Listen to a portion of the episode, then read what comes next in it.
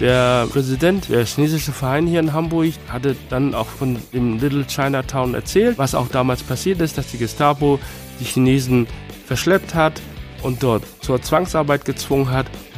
Und nachdem er seine Rede beendet hatte, kam er dann später zu mir und sagte, dein Opa war auch dabei. Erst da habe ich es erfahren und das war fast 20 Jahre nachdem mein Großvater verstorben war. Kiezmenschen, der Podcast zur Serie am Wochenende. In ihrer dicken Mopo. Hallo, mein Name ist Wiebke Bromberg und ich bin heute mit meinem Kollegen Marius Röhr bei Christian Fong, Büroleiter des Dollhauses und anderer Läden auf der großen Freiheit. Hallo Christian. Hallo Wiebke. Schön, dass wir hier im Dollhaus sein können. Wir begrüßen euch auch gerne hier. Sag mal, ähm, seit, ich glaube, 25 Jahren gibt es das Dollhaus jetzt, ne? Oder? Ja, wir hätten, also wir, also wir haben jetzt im Dezember Jubiläum. Und seit wann bist du dabei? Seit Juli 2011 und ich fühle mich wohl. Wie bist du dazu gekommen? Wie bist du hier überhaupt gelandet im Dollhaus? Ich bin hierher gekommen wie die Jungfrau zum Kinde. Ich hatte damals den Chef kennengelernt auf meiner alten Arbeit. Er hat gefragt, ob ich nicht noch einen neuen Job möchte. Und bei mir war das so, dass ich in der Umbruchphase war, was Neues zu machen, weil mir die Arbeit, alte Arbeit nicht mehr so gut gefiel. Und da habe ich gedacht, warum nicht mal anschauen? Dann habe ich mir das angeguckt und äh, habe mich entschieden, dann zu wechseln. Und was hast du vorher gemacht? Ich war bei, vorher bei der Bank. Bei der Bank? Und dann im Dollhaus. Ist natürlich, Passt ja super. Ist natürlich sehr kontrovers, natürlich. Ähm, aber rein von der Arbeit her habe ich ja so mit dem Abendgeschäft damals auch nichts zu tun gehabt, sondern ich habe dann das Büro übernommen und es war eigentlich mehr oder weniger die gleiche Arbeit. Nur halt, dass ich nicht äh, immer die gleichen Kunden hatte, sondern auch neue Kunden. Aber ich habe dann auch viel mit den Vertretern zu tun gehabt und auch mit den äh, Handwerkern. Daher war das jobmäßig ähnlich. Und der Dollhaus-Chef war dein Kunde in der Bank? Richtig, ja. Das ist ja schon ein bisschen skurril, dass er dann, also ist dein Kunde und dann spricht er dich an, hey, komm mal zu mir ins Dollhaus, so ungefähr? Ähm, ja, nicht ganz. Ähm, wir haben uns ja auch erstmal beschnuppert. Und bei ihm, also hier im Dollhaus war das halt so, dass zu dem Zeitpunkt ähm, die Bürobesetzung schwanger geworden, kam in Beschäftigungsverbot und musste schnell neu besetzt werden. Denn ich sag mal, das Abendgeschäft ist einerseits, aber das Tagesgeschäft muss ja auch laufen. Da kam er auf die Idee, mich anzusprechen. Ich weiß auch nicht warum, weil ich eigentlich so vom Wechsel von einer sehr konservativen Bank in die Gastronomie hatte ich mir vorher keine Gedanken gemacht. Und als das Angebot kam, habe ich mich erstmal ähm, mit den Fakten hier beschäftigt, habe ihn mal dann nachmittags besucht, mir das Ganze angeschaut und ich konnte mir das vorstellen. War überhaupt nicht komisch für dich? Bisschen schon, ähm, weil ich kam zurück da, wo ich ursprünglich mal das erste Mal in Hamburg gelandet bin. Ja, das, ja, das ist ja so ein bisschen Heimat. Ne? Das ist ja auch deine, die Geschichte deiner Familie. Dazu kommen wir gleich. War das, ähm, also hast Bankkaufmann gelernt oder was hast du für eine Lehre gemacht? Ich habe Bankkaufmann gelernt. Äh, 1984 äh, habe ich die Ausbildung begonnen und habe die Ausbildung auch beendet und war dann die restlichen 24 Jahre bei der, damals bei der Dresdner Bank, dann später bei der Commerzbank. Oh, das ist ja schon dann echt so ein halbes Berufsleben. Das ist ja eine krasse Veränderung. Woran musstest du dich hier besonders gewöhnen? Gab es da irgendwas, wo du sagst, boah, da, da habe ich echt lang gebraucht, mich dran zu gewöhnen? Also ich sag mal, äh, aufgrund der Kommunikation, die hier äh, auf dem Kiez ein bisschen anders ist als mit Kunden, ähm, da war natürlich immer das Sie im Vordergrund und ähm, hier ist man eher beim Du und der Vorteil war natürlich, ich musste nicht mehr im Anzug zur Arbeit, sondern ich konnte auch in Jeans und Polohemd zur Arbeit gehen, so dass ich da auch diesbezüglich eine Erleichterung hatte für mich. Jeden Morgen äh, die Krawatte binden, Hemden bügeln, äh, Anzüge aus der Reinigung holen. All solche Dinge, die waren jetzt weg. ja, schon praktisch, aber St. Pauli hat ja so eine eigene Sprache auch. Ähm, hattest du das gleich drauf oder ist das nach wie vor so, dass dir das fern liegt? Also die Sprache, die hier auf dem Kiez äh, herrscht, will ich mich eigentlich gar nicht so äh, einverleiben. Ähm, ich spreche so, wie ich das immer gelernt habe.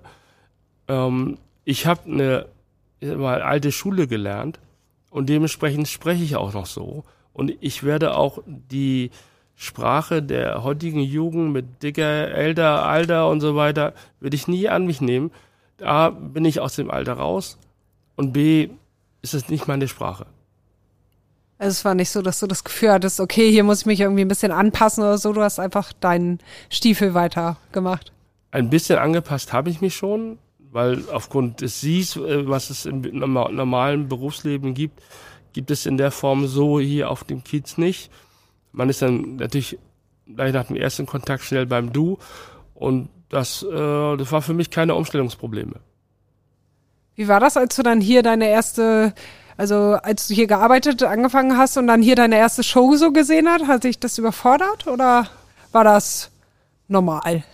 Also die erste Show habe ich ja schon vorher erlebt, ähm, da wir ja auch mit der Bank auch mal zum Abschluss der Weihnachtsfeier auch hier schon vorher waren. Und von daher kannte ich die Räumlichkeiten, zumindest was den Abendbetrieb angeht, äh, und wusste auch, äh, was hier stattfindet. Arbeitest du jetzt tagsüber oder arbeitest du schon abends hier als Büroleiter? Was ist da deine Aufgabe? Also der Hauptteil meiner Arbeit findet natürlich tagsüber statt, aber sie äh, überschneidet sich auch mit dem Abendbetrieb. Ähm, dann auch, ich sag mal, wenn andere Betriebsleiter im, im Urlaub sind, dadurch Leute fehlen, auch gerade jetzt, äh, wo generell in der Gastronomie Leute fehlen, dass man da auch unterstützt. Dadurch fällt meine Zeit dann eher auch, ich sag mal, 60 Prozent tags und dann 40 Prozent Abendgeschäft. Also musst auch abends, nachts ran. Ab und zu ja, aber das ist auch eine, eine kleine Abwechslung, ähm, ein anderer Rhythmus und Kontakt mit den, mit den Leuten auch äh, zu behalten, mit denen man, ich sag mal, sonst sieht man die Namen nur auf dem Papier und jetzt sieht man den Namen auch persönlich.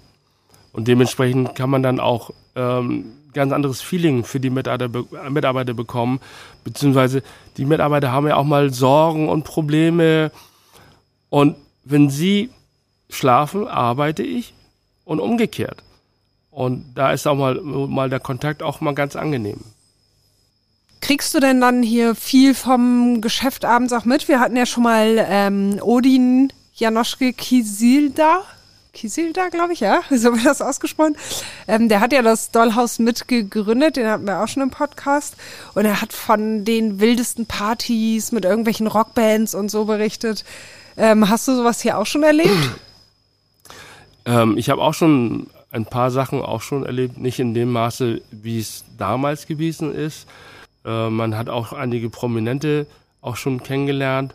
Ähm, man versucht natürlich auch den normalen Gästen, soweit es geht, den, äh, den Aufenthalt so angenehm wie möglich zu gestalten, ähm, bisschen das, äh, das Geschäft zu koordinieren. Äh, ich gebe mal ein Beispiel. Äh, ich habe die Gäste abends an, äh, am Eingang empfangen, sie dort zu dem Tisch platziert, wo sie dann reserviert haben.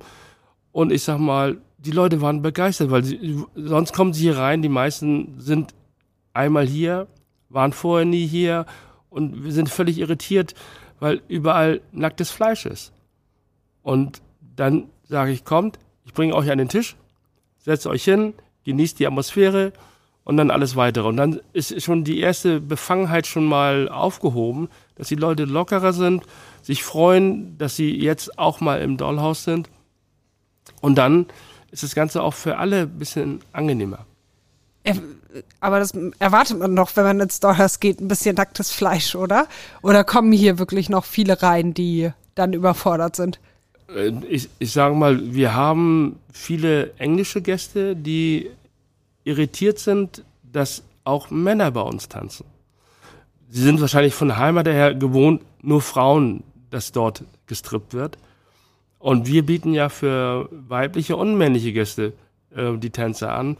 Und dann haben die ja auch schon gesagt, oh, sind wir hier im Gay Club? Sind teilweise schnell wieder raus und dann haben wir denen versucht zu erklären, wir haben auch weibliche Gäste, die haben ja auch ein Bedürfnis und für dann war das für sie auch in Ordnung. Aber der erste Eindruck war völlig, oh, ich habe Geld bezahlt und äh, gehe gleich wieder raus, weil das der falsche Laden ist. Aber die Leute waren dann auch beruhigt, haben es genossen und dann kamen sie hinterher, Mensch, war toll, ich habe zwar zu den Männern nicht geguckt, aber eure Frauen sind hübsch, wunderbar, es hat alles geklappt, wir kommen wieder. Und dann haben wir eigentlich das erfüllt, was wir wollen, Gäste, die zufrieden sind. Wer kommt heutzutage so? Was sind das für Gäste größtenteils? Äh, die Gäste sind eigentlich querbeet. Wir haben Pärchen, die zu uns kommen. Wir haben einzelne äh, Männer, die zu uns kommen. Auch äh, natürlich im Sommer die Junggesellenabschiede, sowohl die weiblichen als auch die männlichen. Ähm, teilweise auch Fußballfans, die, wenn ein Spiel hier in Hamburg oder in der Umgebung stattfindet. Wir hatten Gäste hier, die äh, jetzt gerade zur Saison beginnt, ähm, hat Kiel zu Hause gegen Kaiserslautern gespielt. Und die Lautern-Fans sind dann auf dem Rückweg hier in Hamburg äh, eingetroffen und haben gesagt, wenn wir schon in der Nähe sind, dann besuchen wir es mal. Und waren auch dann auch im Dollhaus. Also es ist alles dabei. Aber viele Touris, ja? Wir haben sehr viele Touristen, natürlich. Ähm, teilweise ganz europaweit äh, dabei. Wir haben aber natürlich auch die Geschäftsleute, die zu uns kommen, die dann einen Abschluss feiern oder haben äh, ein Seminar gehabt und wollen den Abend ausklingen lassen. Es ist alles dabei. Ich habe mal ein Interview gelesen, da bist du, also du warst nicht dieser Zitatgeber, aber du ähm, warst auch in dem Interview erwähnt und äh, da hieß es, je schicker der Anzug, desto schlechter das Benehmen. Kannst du das bestätigen? Ich kann es teilweise bestätigen, dass die Leute, die, die meinen, sie sehen gut aus, sind gut angezogen, können sich aber benehmen wie äh, unter der Gürtellinie. Ähm, ich finde eher teilweise die Leute, die normal gekleidet sind, benehmen sich teilweise wirklich besser als die, die meinen, dass sie viel Geld haben und sich äh, alles herausnehmen können, was sie wollen. Was kommt dann so vor, wenn die hier so auf dicke Hose machen? Also wir haben schon das äh, gehabt, dass die Leute dann ähm, die Mitarbeiter dermaßen schlecht behandelt haben, haben dann hier gebrüllt, äh, dass sie ihre Sachen haben wollen. Wo bleiben die Getränke? Und also diese Überheblichkeit ähm, ist dann leider auch bei solchen Leuten auch gegeben. Bei Gästen, die in Normalbekleidung zu uns kommen, sind natürlich auch ein bisschen zurückhaltend, bestellen ihre Getränke, haben auch kein Problem, wenn sie sehen, dass viel los ist, auch ein bisschen äh, Geduld zu haben, dass sie ihr Getränk gleich erst zwei, drei Minuten später bekommen. Aber die, im An ich sag mal, die Anzugträger, die wollen nicht warten. Die wollen alles jetzt eher noch eine Minute eher, bevor sie bestellt haben. Ja, und die Mädels, gehen die die Mädels dann auch an oder so, die Tänzerin? Teilweise ja, ähm, teilweise denken sie, sie können sich äh, Sachen herausnehmen, die nicht erlaubt sind. Wir haben natürlich klare Richtlinien, die bei uns äh, gelten. Deswegen kommen auch die Tänzer gerne zu uns, weil wir auch ganz klar sagen, bis dahin nicht weiter. Was sind das für Regeln? Ähm, zu, zu, einem, äh, bei uns werden die Genitalien nicht gezeigt. Die werden verdeckt. Äh, bei den Frauen reicht vielleicht eine Hand. Bei den Männern ist vielleicht die Hand zu klein, dann man ein Tuch. Ähm, und die Tänzer dürfen nicht direkt Haut auf Haut angefasst werden. Dafür haben wir unsere Dollar, dass man dann mit den Dollar entsprechend hantieren kann. Natürlich auch ein bisschen an den Umsatz gedacht. Komisch. Aber also Anzugträger wollen dann gerne mal anfassen. Ja, die wollen äh, vielleicht mal anfassen oder mal ein bisschen härter auf den Hintern hauen, weil sie der Meinung sind, sie haben ja dafür bezahlt. Ist aber nicht so. Aber das ist dann so, dass wir dann die Gäste dann auch teilweise hinausbitten müssen, weil sie sich an die Regeln nicht gehalten haben. Hast du da irgendwie was im Kopf, ähm, Was so der Gast war, den du erlebt hast, der sich am meisten daneben benommen hat? Ich hatte Irgendeine einen, Situation? ja, äh, ich hatte einen Gast, ähm, der ein Partylöwe, der hat hier gefeiert, war wohl glaube ich eine Veranstaltung vorher und kam die hierher und hat sich einfach auf das Motorrad gesetzt, äh, was wir bei uns auf der Bühne stehen haben und äh, war der Meinung, er darf das. Dann wurde noch zusätzlich gefilmt, wie, die, äh, wie er da drauf sitzt.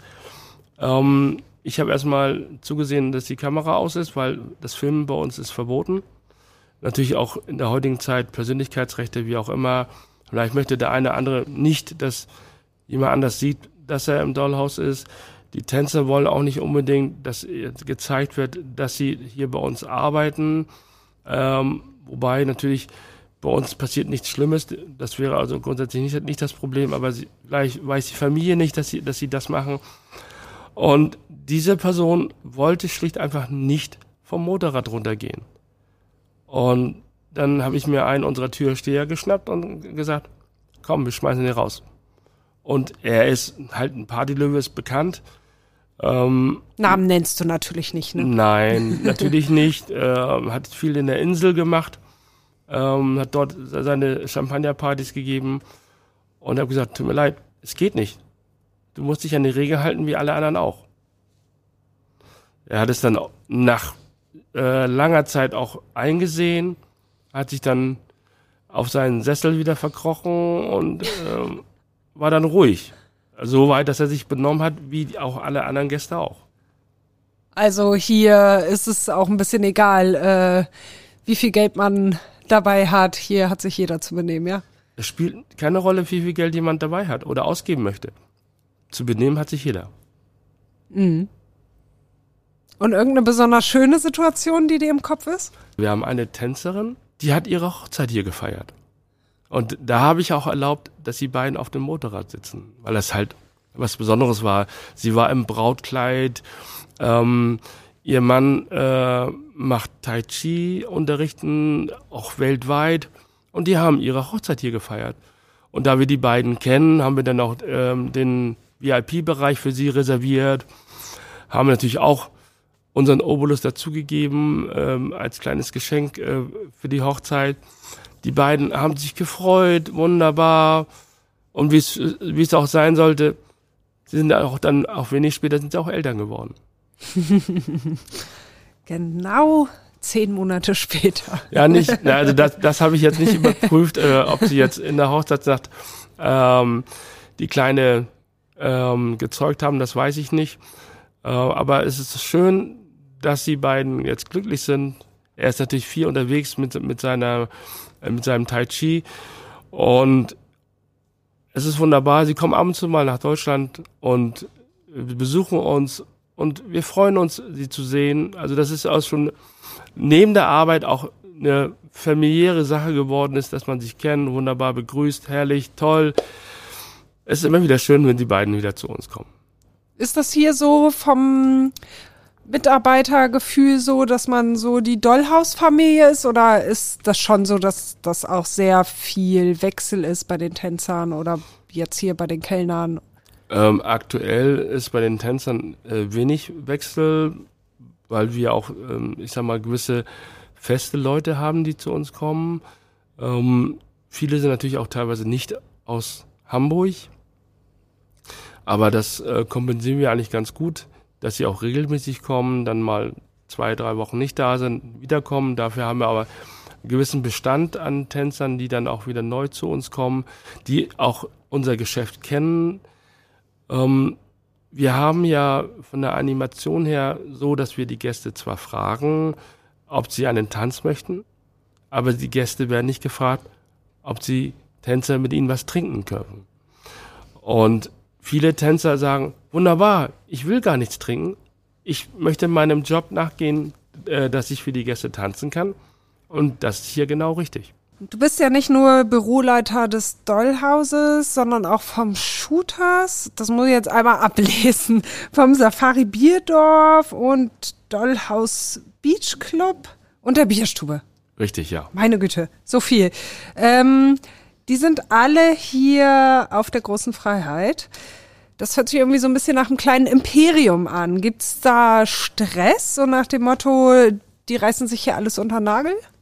Also bis jetzt äh, hatten wir überhaupt keine Probleme. Äh, unser Vermieter ist auch zufrieden mit uns, weil wir eigentlich auch sauber, fair zusammenarbeiten. Ähm, alle, Lo alle Lokalitäten versuchen, verschiedene Bereiche abzudecken. Es ist nicht so, dass ähm, ein Laden mit dem anderen zu vergleichen ist, weil es wird ein anderes Klientel angesprochen.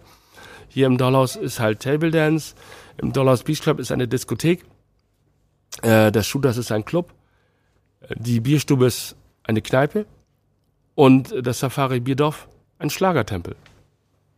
Von daher sind natürlich auch unterschiedliche Gäste, die dorthin gehen. Manchmal haben wir auch schon festgestellt, dass sich das überschneidet, äh, dass dann auch mal Gäste, die man im Safari gesehen hat, dann auch danach im Dollhaus sieht. Das kann alles passieren. Ähm, wir haben zwar fünf Lokalitäten, die hier auf einer Ecke sind, aber es gibt auch andere Gastronomen, die haben auch mehrere Betriebe, teilweise sogar mehr Betriebe. Die sind aber weiter verteilt auf dem Kiez. Ja, ihr seid hier örtlich schon sehr nah beieinander. Ne? Man kann hier so von einem Laden in den nächsten stolpern von euch. äh, natürlich ähm, kann man von der einen Seite auch sagen, es ist alles zusammen. Man kann natürlich auch von der anderen Seite sagen, wir können alles schnell erreichen, was die Mitarbeiter angeht. Ähm, und wir sind eigentlich super zufrieden mit der Lage. Vielleicht sogar, wenn die Möglichkeit besteht, noch zu expandieren, hier bei uns, wenn ein Laden frei wird, erkundigen wir uns natürlich auch, äh, ob es die Möglichkeit gibt, den Laden zu übernehmen. Ist da was geplant?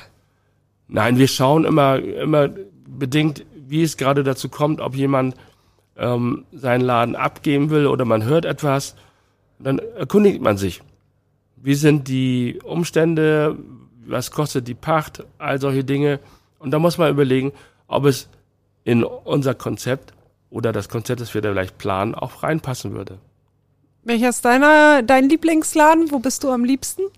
Ich muss ehrlich sagen, ähm, ich bin gerne im Dollhaus und auch gerne im Safari Bierdorf. Warum? Ähm, Im Safari äh, Bierdorf äh, wird natürlich Schlager gespielt, wird auch ab und zu mal geschwurft. Und ich habe früher auch mal ein bisschen äh, Paartanz gemacht. Und von daher, das sind die alten Erinnerungen. Und das Dollhaus ist für mich wie so eine kleine Oase. Ähm, die Musik ist zwar auch ein bisschen lauter, aber irgendwie hört man nichts von draußen. Draußen, die Straße ist sehr laut. Jede Diskothek versucht mit lauter Musik äh, sich bemerkbar zu machen bei den, bei den Kunden, damit sie reinzuholen. Und hier im Dollhaus ist es wirklich entspannt. Kommt natürlich auch dadurch, hier muss man Eintritt zahlen, dadurch wird ein gewisses Klientel schon abgehalten und die Leute sind wegen anderer Dinge hier als wegen der lauten Musik. Sie wollen ein bisschen Entspannung, ein bisschen nackte Haut sehen und das ist wirklich angenehm hier. Du sagst, ein bestimmtes Klientel wird abgehalten. Habt ihr dadurch weniger Stress hier?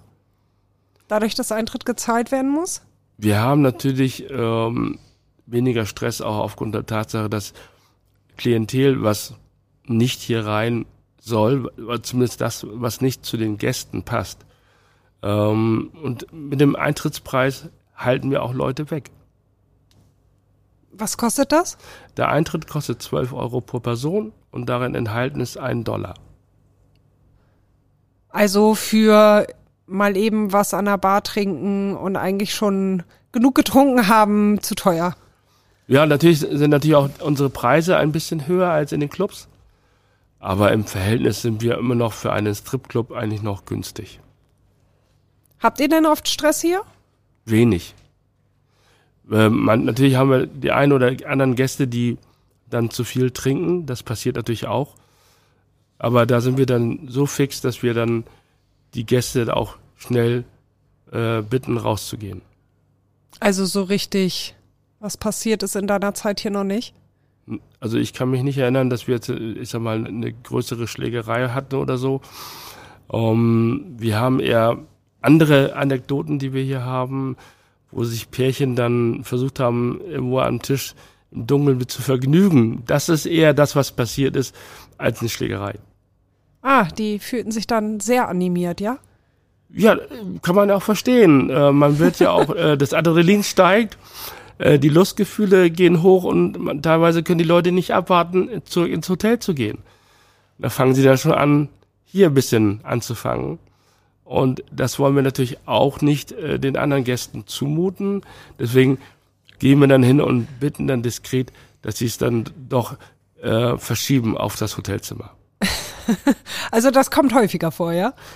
Es kommt vor, aber nicht so häufig. Aber du, äh, es ist jetzt nicht so, dass wenn du hier abends bist, dass du dahin gehst. Also das machen schon deine Leute. Oder kommt das auch mal vor? Es kommt auch schon mal vor, ähm, weil ich manchmal das Gefühl habe, ich kann besser mit den Leuten reden ähm, und nicht so aufdringlich und sagen, es geht gar nicht, hier, ihr müsst raus. Äh, man kann auch sagen, schön, dass ihr solche Gedanken habt, aber bitte macht das im Hotelzimmer, packt alles wieder ein und dann äh, genießt noch eure Zeit.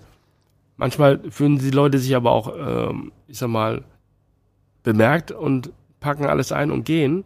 Packen alles ein ist auch schön. Ne? Also ja. packen sich wieder ein. Wie auch immer sie dann was in Händen haben.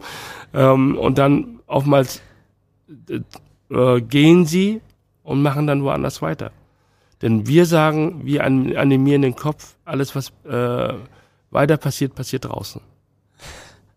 Ja, muss man auch nicht immer unbedingt sehen, ne? Nein, muss man nicht. Das ist, also ich denke mal, eine Sache, die immer noch für zwei oder für drei immer noch eine private Geschichte ist und gehört nicht in die Öffentlichkeit. Du kennst dich ja mittlerweile, bist du ja schon, wie lange? Elf Jahre? Elf Jahre hier? Ja, ne? Elf Jahre, ein ja. Monat bin ich hier, ja. Ähm, dann kennst du dich ja ziemlich gut aus, auf der großen Freiheit auch. Ist das, läuft das hier anders in der Straße als auf dem Restkiez, sag ich mal? Ist ja schon hier so ein Hotspot. Ähm, ich sag mal, äh, wir sind hier der Sammelpunkt zum Schluss.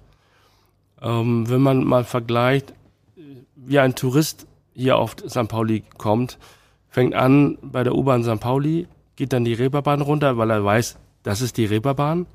Sieht natürlich die ganzen Lichter. Ähm, die Leute, die sich ein bisschen auskennen, wissen, okay, es gibt den Hamburger Berg, es gibt den Hans-Arbeitsplatz und es gibt die große Freiheit. Das sind so die Bereiche, wo auch unterschiedliche Bars und Kneipen sind und jeder hat ein anderes Favorite. Dementsprechend äh, wechseln sie dann auch, sagen, okay, die, die Leute, die zum Hans-Arbeitsplatz gehen, würden nicht zum Hamburger Berg gehen geschweige denn diese beiden Gruppen auf, äh, auf die große Freiheit. Das ist unterschiedlich. Natürlich zum Schluss äh, muss man sehen, wie lange haben die einzelnen Lokalitäten noch auf. Dementsprechend sammelt es sich dann. Und wir haben teilweise hier in der großen Freiheit teilweise acht, neun Uhr, in manchen äh, Elektroladen dann sogar bis zwölf. Um, dementsprechend sind die anderen Lokalitäten dann schon wieder zu. Also irgendwann landen sie alle bei euch. Hier auf der großen Freiheit. Auf der großen Freiheit landen sie schon, aber nicht unbedingt bei uns, weil wir äh, diese Musikrichtung nicht anbieten und dementsprechend wir eher Richtung 8, 9 Uhr spätestens zumachen. Das Dollhaus macht um 5 Uhr zu äh, und die anderen Lokalitäten werden auch in dem Bereich von 5, 6 Uhr sein, wo geschlossen wird, weil dann auch die Leute auch dann wirklich auch müde sind. Ach, dann sind sie durch, dann sind alle durch. Gibt's hier irgendwie auf der großen Freiheit bestimmte Regeln, so unter den Geschäftsleuten oder so? Es gibt äh, gewisse Absprachen oder auch ungeschriebene Gesetze, die es an der Straße gibt, natürlich. Ähm, die Gäste, die auf der Straße laufen, werden ja auch angesprochen äh, von Promotern und jeder hat seinen Bereich, den er, wo er die Leute ansprechen kann. Und ist genau abgemessen, ja? Bis wohin man gehen darf als ich sag mal, Koberer. Die, ich sag mal, die Breite des Ladens bis zur Mitte der Straße. Äh, das ist ein ungeschriebenes Gesetz, was hier äh, herrscht. Ähm, wenn neue Leute dazukommen, neue Betreiber, dann spricht man die darauf an, wenn das nicht so ist, wie das ist. Und dann äh, ist es aber, aber auch kein Problem. Es gibt also auch keinen Streit, sondern ist eine reine Kommunikationssache. Wir haben inzwischen auch ähm, Gruppen gebildet, um auch vielleicht insgesamt die große Freiheit näher zum, äh, zu den Gästen zu bringen. Äh, wir haben auch teilweise wirklich äh, Arbeitsgruppen erstellt, wo wir sagen, wie können wir besser zusammenarbeiten. Natürlich im Rahmen äh, der Pandemie ähm, ist es wieder ein bisschen eingeschlafen. Aber wir werden weiter daran arbeiten, dass wir dann gemeinsam kommunizieren, wie wir den Gästen das Ganze auch näher bringen können. Und noch andere, also die jetzt die Cobra, wie weit die gehen dürfen, gibt es noch andere ungeschriebene Gesetze? Soweit nicht. Ähm, ich weiß, dass die Türsteher auch untereinander auch kommunizieren, wenn jetzt ein Vorfall ist, dass sie äh, unterstützen, eingreifen. Äh, es gab mal eine Zeit, da hat die Bereitschaftspolizei, die hier auch hier bei uns, äh, ich sag mal, die Oberaufsicht hat, immer gesagt, die Türsteher sind die Bösen. Das hat sich inzwischen gewandelt ähm, und die sagen nicht unbedingt, der Türsteher ist der Böse, sondern der betrunkene Gast. Viele Leute fühlen sich persönlich angegriffen, wenn sie feststellen, sie kommen irgendwo nicht rein. Die Engländer sagen dann, why, why, why? Warum?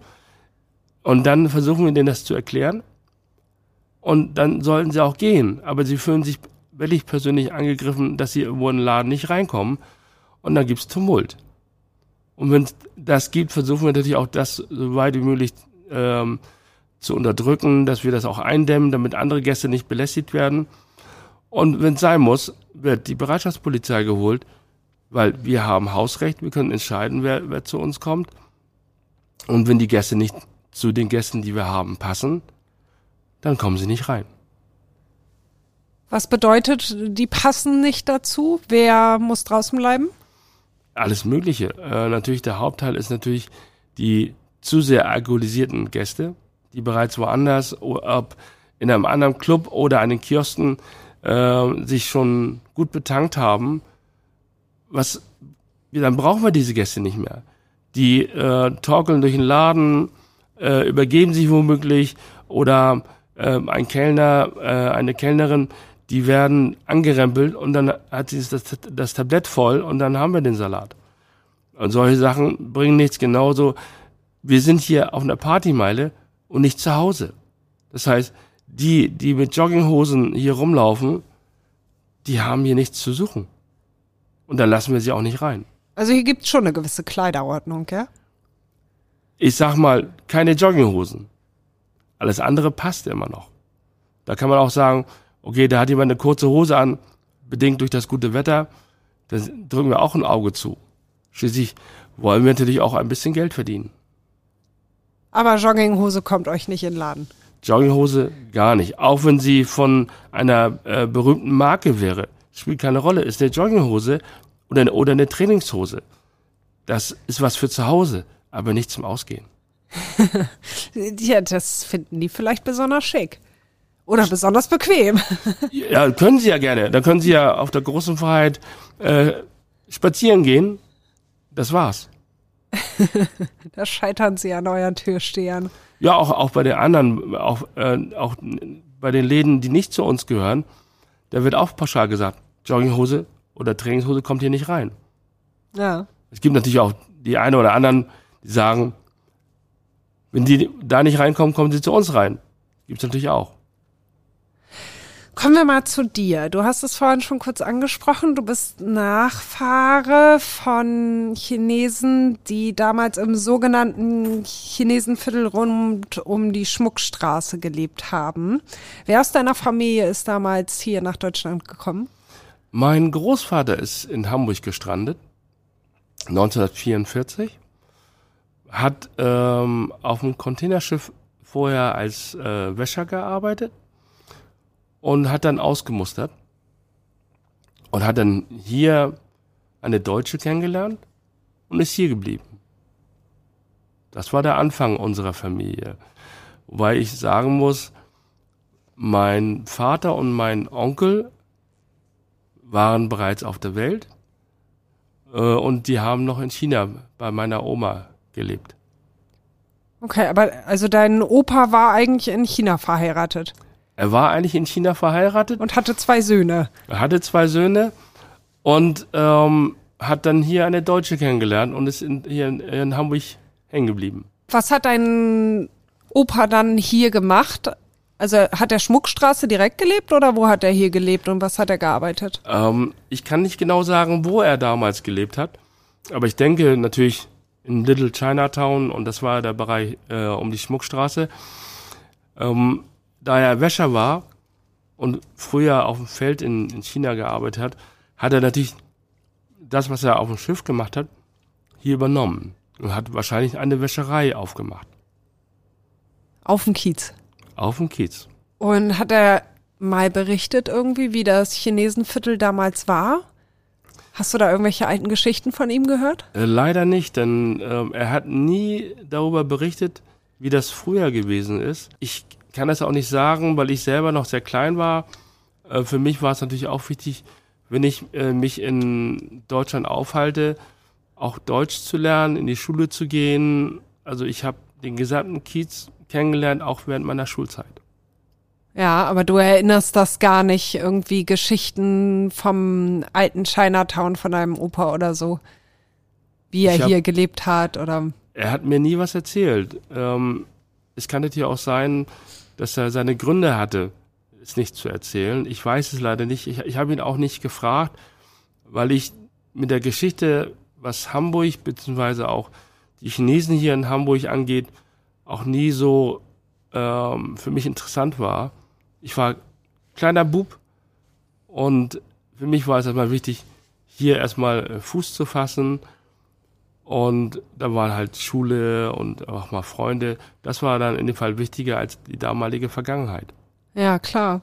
Also er ist 44 hergekommen und im Mai 44 fand ja auch die sogenannte Chinesenaktion der Gestapo statt, wo die alles abgesperrt haben, Massenverhaftungen. Und hat dein Opa oder weißt du irgendwas von deinem Opa, ähm, ob er damals auch verhaftet wurde? Von ihm persönlich habe ich das nie erfahren. Ähm, ich habe es vor rund 15 Jahren per Zufall erfahren. Der chinesische Verein hier in Hamburg, wo die Seeleute sich äh, zusammengefunden haben, hat ein Jubiläum. Der äh, Präsident äh, des Vereins hatte dann auch von dem Little Chinatown erzählt, was auch damals passiert ist, dass die Gestapo die Chinesen verschleppt hat und dort zur Zwangsarbeit gezwungen hat. Und nachdem er seine Rede beendet hatte, kam er dann später zu mir und sagte, dein Opa war auch dabei. Und dann musste ich dann leider auch sagen, ich habe es nie erfahren. Ich wusste es nicht. Erst da habe ich es erfahren und das war fast 20 Jahre, nachdem mein Großvater verstorben war. Okay, dann wollte er offensichtlich nicht drüber reden, ne? Ich denke auch, ja. Wie ist das für dich jetzt im Nachhinein? Das erfahren zu haben, auch von jemand anders? Ich habe dafür Verständnis, weil ich war in dem Alter, wo ich auch äh, klar denken konnte, dass es passiert. Er wollte nicht, dass es jemand erfährt. Es war sein gutes Recht. Ich habe mich natürlich ein bisschen eingelesen, was damals passiert ist, ähm, um auch die Umstände zu erfahren, was alles da war. Hab ein bisschen, natürlich habe ich auch keine, keine Zeitzeugen mehr so gekannt, weil ich selber hier auf St. Pauli gar nicht mehr gelebt habe. Habe aus den Medien viel erfahren, aber das war es auch schon. Mehr war auch, es war damals alles schon Vergangenheit. Ne? Aber weißt du, ob dein Opa danach wieder hier nach St. Pauli gekommen ist? War der Ja. danach wieder hier? Das weiß ich, äh, weil er hat dann später in der Seilerstraße gewohnt, hat dort auch seine Wäscherei wieder eröffnet. Denn als ich damals nach Deutschland kam, ähm, war ja für mich, für mich und äh, meinen Vater und meine Mutter die erste Anlaufstelle natürlich mein Großvater. Wie alt warst du da? Ich war fünfeinhalb, als ich herkam. Dementsprechend war erstmal für mich ganz neue Umgebung. Ich sag mal, ich kam vom Dorf und ich kam jetzt in eine Großstadt. Natürlich ist Hamburg kein Vergleich zu den heutigen Städten in China. Aber für mich war das wirklich riesengroß. Die, hoch, die Häuser waren so hoch. Und da musste ich ja auch erstmal, äh, erstmal das erstmal verarbeiten. Und äh, da wir natürlich versucht haben, Familie eng zusammen zu bleiben, sind wir natürlich in die Nähe unseres Großvaters gezogen, praktisch ein Haus weiter, äh, wo er gewohnt hat, und waren in der gleichen Straße. Hat natürlich auch gewisse Vorteile. Ich, als ich dann in die Schule kam und meine Eltern haben noch gearbeitet, bin ich halt zu meinem Großvater und zu seiner Lebenspartnerin, um dann auch den Nachmittag zu verbringen. Meine Eltern haben beide gearbeitet bis spät, haben dementsprechend versucht auch die Familie auch durchzubringen, was sie auch geschafft haben und sich auch ein gewisses Polster aufbauen konnten. Aber irgendwann haben sie auch gesagt, unser Junge ist jetzt erwachsen, hat eine Partnerin und meinem Vater war es zu kalt hier in Hamburg. Und dementsprechend. Womit er ja nicht ganz Unrecht hat, aber heute ist es ziemlich warm. heute ist es ziemlich warm. Natürlich ist es kein Vergleich mit den Temperaturen in Asien. Und meiner Mutter war, es eigentlich in Asien zu warm, wollte lieber hier bleiben. Aber dann sind, sind beide 1991 äh, nach Asien zurückgekehrt. Und, und da der Großteil meiner Familie inzwischen in Hongkong lebt, sind sie dann nicht nach China zurück, sondern nach Hongkong. Wie das auch so ist, Familie bleibt zusammen, die wohnen äh, in Hongkong fast alle in einem Stadtteil, dass sie also noch auf kurzem Wegen sich besuchen können. Als du ähm, damals hierher gekommen bist, erinnerst du dich überhaupt noch an die Zeit vorher in China auf dem Dorf? Hast du da noch Erinnerungen dran? Ich habe nur eine kleine Erinnerung, was die Zeit damals angeht. Äh, wir haben natürlich auch damals gespielt und wir haben in einem braunen Fluss gespielt. Und ich, ich kann mich noch erinnern, ich bin vom, von unserem Haus weggegangen Richtung Fluss und dann flogen mir die Matschbomben entgegen. das sind so Sachen, die ich ja noch erinnere. Also ich habe auch ein Foto gesehen von mir, wo meine Eltern und ich zusammen auf einem Fahrrad sitzen. Das heißt, mein Vater ist getreten, hat getreten, meine Mutter saß hinten und ich saß vorne auf dem äh, Lenkrad oder auf dem Lenker mit dem so einem kleinen Sitz. Bei uns gab es natürlich noch auch keine Helme oder ähnliches.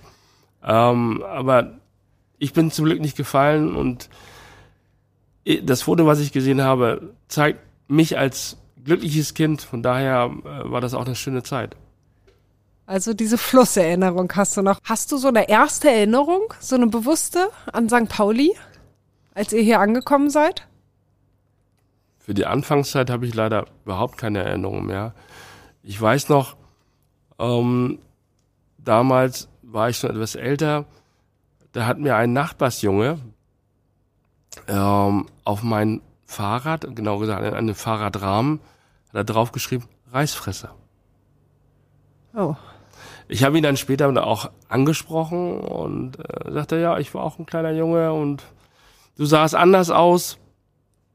Inzwischen äh, sind wir gute Freunde. Er ist inzwischen auch nicht mehr auf St. Pauli, ist auch weggezogen. Aber ab und zu hat man noch Kontakt und ich spreche ihn immer wieder darauf an und sagte, er duckt in meinen Kopf, Entschuldigung, Entschuldigung, das war eigentlich nicht so persönlich gemeint. Aber du hast ihn nicht als Kind angesprochen, erst als Erwachsener, oder? Richtig, ja. Also als Kind war ich sauer auf ihn, weil ich habe das nicht abbekommen vom Rahmen und bin immer mit dieser Beschriftung durch die Gegend gefahren. Und ich wusste, wer es war und trotzdem äh, konnte ich nicht viel machen, war ein Tick älter als dich. Und dementsprechend äh, habe ich mich da auch nicht getraut, was zu machen. War das die einzige Erfahrung in der Richtung oder hattest du mehr Erfahrungen als Kind? Äh, nat natürlich ähm, gibt es auch in gewissem Maße auch mehr Erfahrungen, äh, dadurch, dass ich bin kein typischer Ausländer. Ich bin einer, der hat Schlitzaugen. Und das war für die, ähm, auch für St. Pauli-Verhältnisse eher eine Ausnahme. Natürlich hat man sonst viele Portugiesen, Türken, also europäisches Ausland hat man hier gehabt, aber nicht unbedingt aus Asien. Und das war für die ungewohnt. Das war so ungefähr, da kommt ein Alien an. Haben viele aber auch nicht gezeigt, sondern haben erst festgestellt, gut, man muss ihn kennenlernen, er sieht anders aus.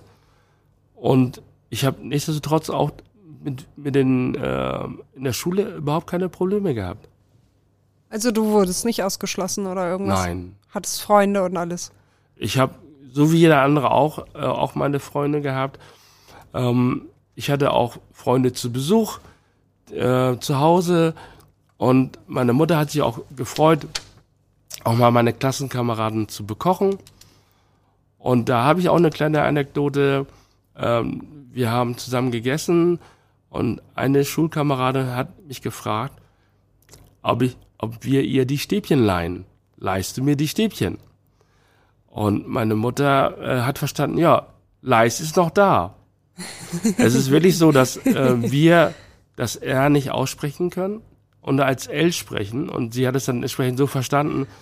Wir haben uns köstlich amüsiert, allesamt. Äh, ich habe es dann meiner Mutter erklärt. Sie musste danach auch lachen.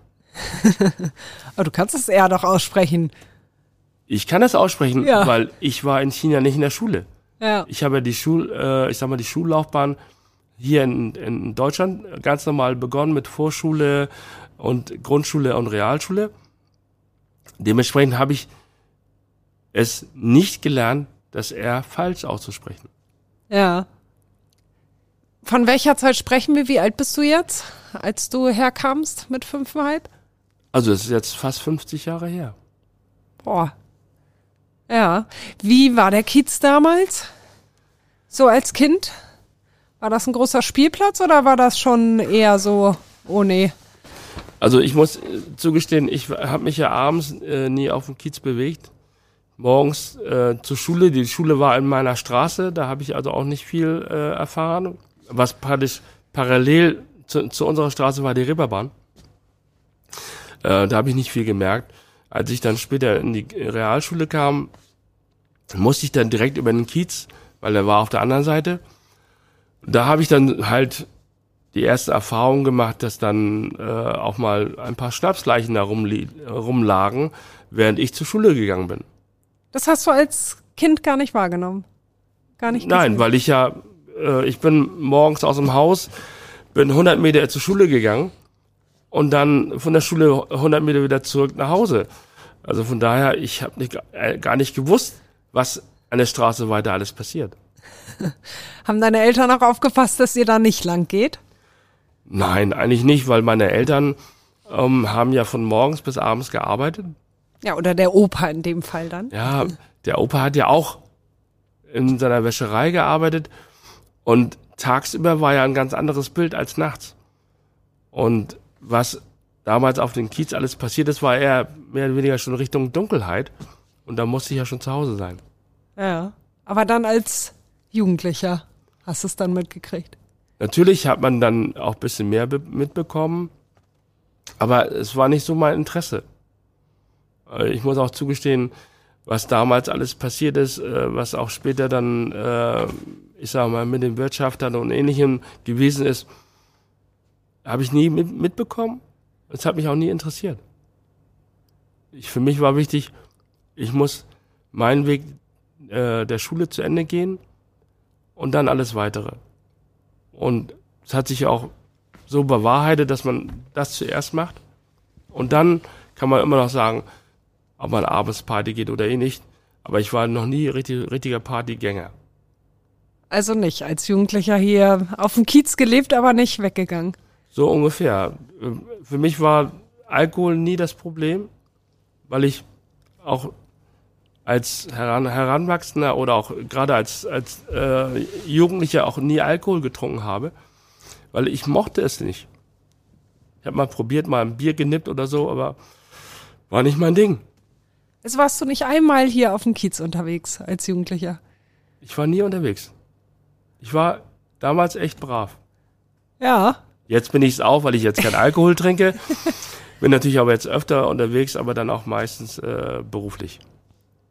Erinnerst du dich noch an deinen ersten Besuch dann tatsächlich in einer Bar oder im Club oder irgendwo hier auf St. Pauli?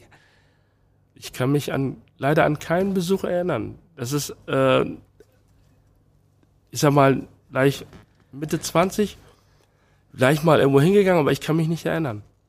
Und dann nach der Schule bist du dann hier weg von St. Pauli? Oder bist du noch hier geblieben? Ich bin noch hier geblieben, ähm, weil die Schule ähm, war ja mit 16 zu Ende. Habe dann meine Ausbildung angefangen und war dann zwei Jahre im Berufsleben und da hatten meine Eltern gesagt, sie gehen zurück. Und ich äh, bin dann damals zu meiner Freundin gezogen, die die auch in Hamburg gewohnt hat, aber nicht auf St. Pauli. Und ähm, da waren dann die Wege nach St. Pauli abgeschnitten. Und da ich ja auch kein Partygänger war, hatte ich auch nie das Bedürfnis, hierher zurückzukehren, um Party zu machen. Also warst du über zwei Jahrzehnte dann nicht mehr hier. So ungefähr. Und dann erst wieder, ja, irgendwie bist du ein bisschen in die Heimat zurückgekehrt dann damit, ne? Ich bin dahin zurückgekehrt, wo ich mal ursprünglich mal angefangen habe, in Hamburg zu leben, ja. Wie ist das für dich? Ist das emotional für dich oder ist, ist das gar nicht so? Hin und wieder äh, besuche ich mal oder besuche ich die Straße, wo ich früher gewohnt habe. Ähm, meine damalige Grundschule ist, ist inzwischen das Schulmuseum. Hier und da kann ich mich noch erinnern, ähm, einige Sachen haben sich wirklich krass verändert. Aber grundsätzlich finde ich, ist immer noch schön auf St. Pauli. Jeden Tag sieht man neue Leute. Manchmal sieht man auch wiederkehrende Leute, die auch sagen, hier komme ich gerne hin, hier komme ich gerne feiern. Und die Gäste freuen sich auch, wenn sie wiedererkannt werden. Wenn sie feststellen, oh, da ist jemand, der begrüßt einen ganz herzlich, weil er weiß, ich komme öfter hierher. Und dann fühlen sich auch die Gäste gleich ähm, als etwas Besonderes. Und das ist auch das Schöne, was ich auch gerne vermitteln möchte. Sind hier denn noch Leute von früher, gerade so aus der Kindheit, die du kennst? In deiner Straße oder so? Aus meiner Straße, äh, wo ich früher gewohnt habe, ähm, sind leider auch viele weggezogen. Ja, von daher, ich weiß noch die Namen, aber ich wüsste jetzt nicht teilweise, wo die jetzt sind. Also eigentlich ist hier niemand mehr von früher. So direkt, nein. Die sind, die haben sich auch alle verändert. Haben vielleicht gedacht, äh, ich, die Jugend auf dem Kiez reicht und gehe dann lieber woanders hin. Ich wüsste nicht, wo die Leute teilweise sind. Und du selber lebst auch nicht hier, du arbeitest nur hier, ne? Ich arbeite lediglich auf St. Pauli. Ähm, ich bin aufgrund der Kinder bin ich ins Umland gezogen, weil die da entspannter aufwachsen können und äh, fahre jeden Tag hierher zur Arbeit und entsprechend dann auch wieder nach Hause. Wie viele Kinder hast du? Ich habe zwei Kinder. Meine Tochter ist gerade letzte Woche zehn geworden und mein Sohn ist im Februar neun geworden. Ja, noch zackig zu tun, ne? das ist wohl wahr. Äh, man hat das Gefühl, äh, früher gab es eine Pubertät, jetzt gibt's die ganze Jugend lang eine Pubertät. ähm, die Kinder haben manchmal wirklich ihre Phasen, wo sie dann versuchen, ihren Kopf durchzusetzen und das ist auch teilweise schwer, dagegen zu halten. Ja, klar. Natürlich. Also, aber es war für dich nie eine Frage, hier wieder herzukommen und hier zu leben auf St. Pauli? Ich habe mir damals ähm, überhaupt keine Gedanken gemacht, hier zurückzukehren. Ähm, natürlich, mit Kindern ist es schlecht oder auch schwierig, hier auf St. Pauli zu leben. Ähm, Wäre ich jetzt Single, könnte ich mir überlegen, das zu machen. Aber dann kommt man auch nicht mehr aus dieser Tretmühle raus. Man erlebt ja dann auch, wenn man mal privat ist, ein ganz anderes Umfeld, wenn man nicht auf St. Pauli ist. Wenn man jeden Tag das Gleiche hier hat, immer angetrunkene Leute, immer das gleiche Thema, wird es auch immer langweilig. Und St. Pauli ist teuer geworden. Es ja. ist wirklich innen hier auf St. Pauli zu, zu leben.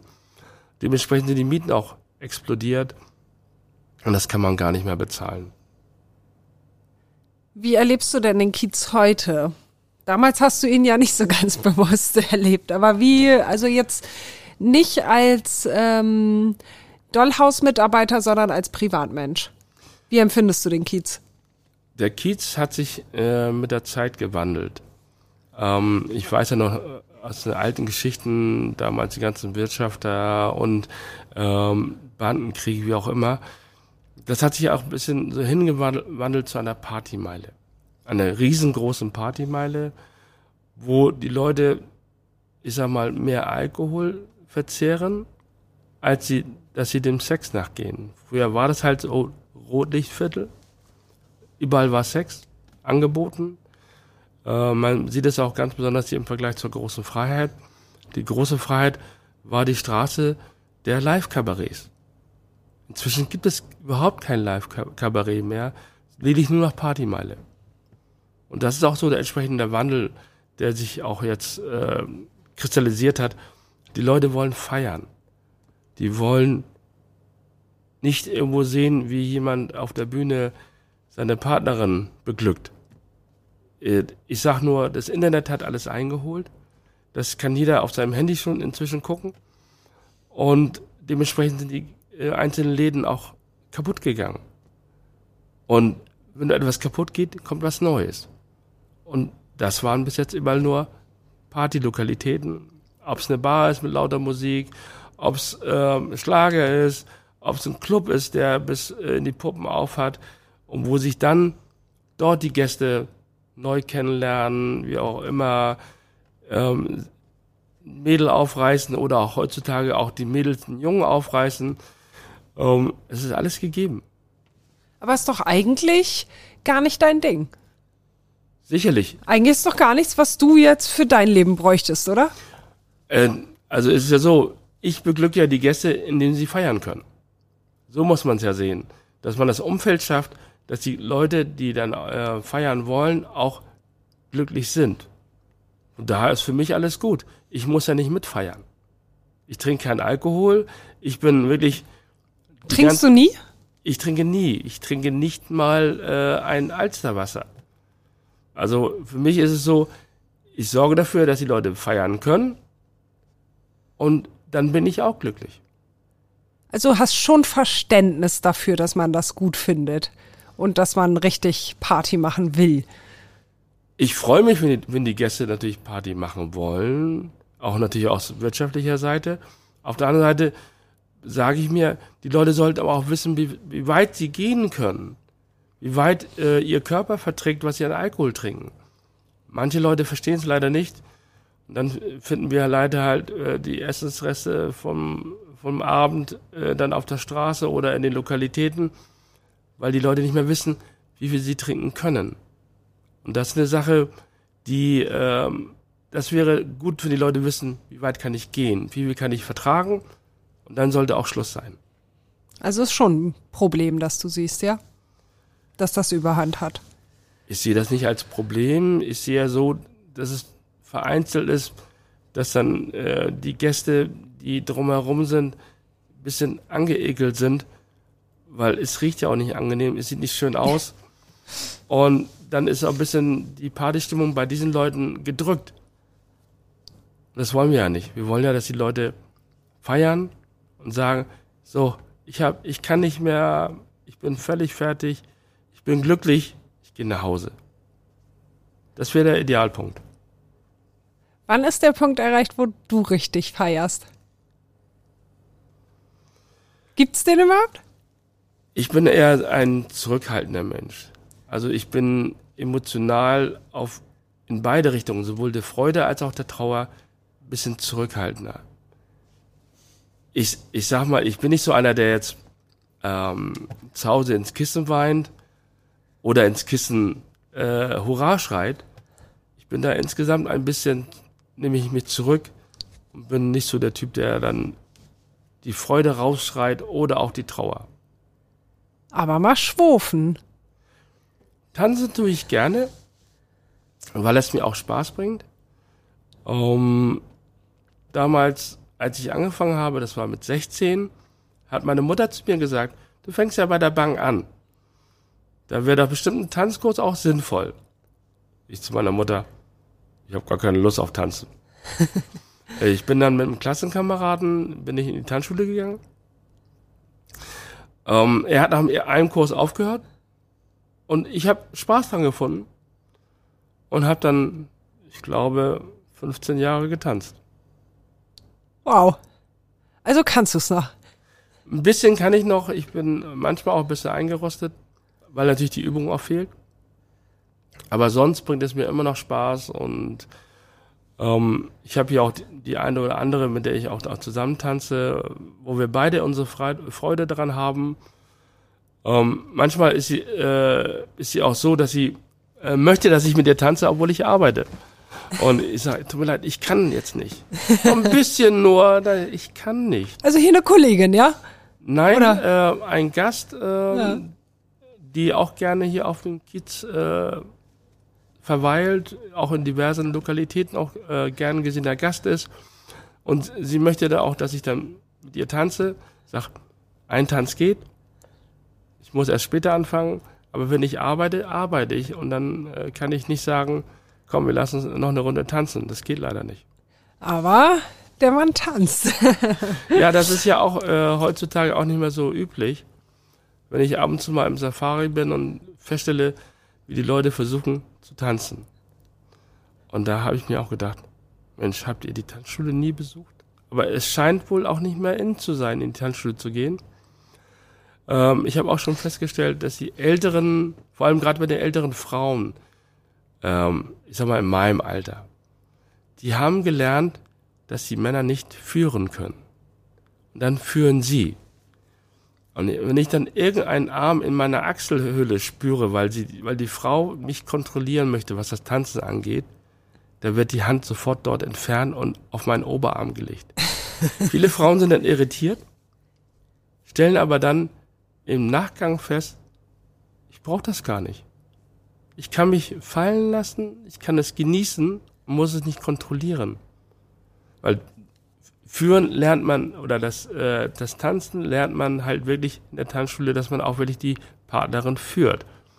Ist natürlich für einen Mann schwieriger. Er muss die Schritte lernen und gleichzeitig führen. Das ist ja wie ich laufe und fahre gleichzeitig Auto, ähm, weil ich halt die Frau noch vor mir habe, um zu sehen, dass ich nicht irgendwo andere Gäste, andere Gäste anrempel oder gegen den Tisch tanze. Und das ist, denke ich mal, auch wirklich das Problem, was viele junge Leute auch haben, ähm, weil sie es nie gelernt haben. Ich mache es aus dem FF, tanze auch im kleinen, ein Quadratmeter Raum kann ich mich auch bewegen. Und wenn ich Platz habe, nutze ich natürlich auch den Platz und genieße es. Ja, schön. Also, da bist du dann doch ziemlich emotional beim Tanzen. Ja, im gewissen Rahmen schon, aber nicht so, dass ich jetzt ausflippe. Ah, das musst du mir dann nochmal zeigen, aber ich kann nicht tanzen. Es geht nicht darum, ob jemand tanzen kann. Es geht darum, dass jemand Spaß daran hat. Und Ah, das der- kann ich jetzt auch nicht so sagen, das weiß ich nicht. äh, wenn ein Mann oder generell, wenn der bessere Tänzer sich zurücknimmt auf das Niveau des anderen, haben beide Spaß. Wenn aber die, der bessere Tänzer äh, den anderen stehen lässt und äh, nur das macht, was er immer macht, da, dann hat die andere Person keinen Spaß. Also bei mir müsstest du wahrscheinlich ganz weit zurückrudern. Ich glaube schon, dass du äh, auch ein paar Schritte gemacht hast. Äh, es ist, also es ist wirklich, früher hat man Tanzschule mit zwölf Jahren gemacht, das ist schon ein paar Tage her. Gut, ähm, aber im Endeffekt ist es wirklich so, ähm, hat, hat man den richtigen Herrn dazu, dann geht es auch ohne Probleme. Und dann hat man auch das Gefühl, ich kann es doch. Weil oftmals liegt es wirklich am Mann, dass die Frau daran keinen Spaß hat. Das ist doch jetzt mal ein Abschluss. Ich wünsche dir ganz viele Tänze noch und viel Spaß bei der Arbeit und alles, alles Gute. Danke für das Gespräch. Vielen Dank, vielen Dank für euren Besuch. Wenn euch die heutige Folge gefallen hat, dann hört doch auf jeden Fall noch, andere Folgen. Abonniert uns bei Spotify, bei Apple Music oder was ihr sonst nutzt und besucht uns bei Instagram. Da sind wir seit kurzem auch zu finden. Wir freuen uns auf euch. Vielen Dank.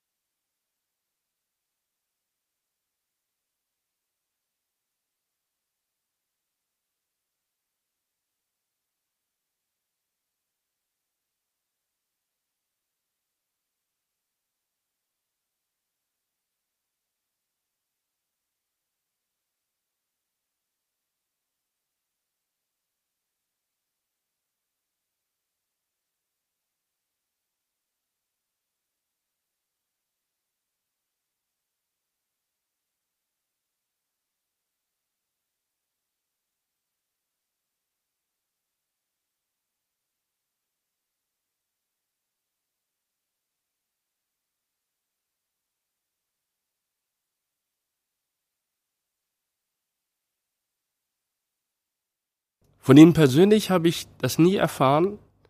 Ähm, ich habe es vor rund 15 Jahren per Zufall erfahren,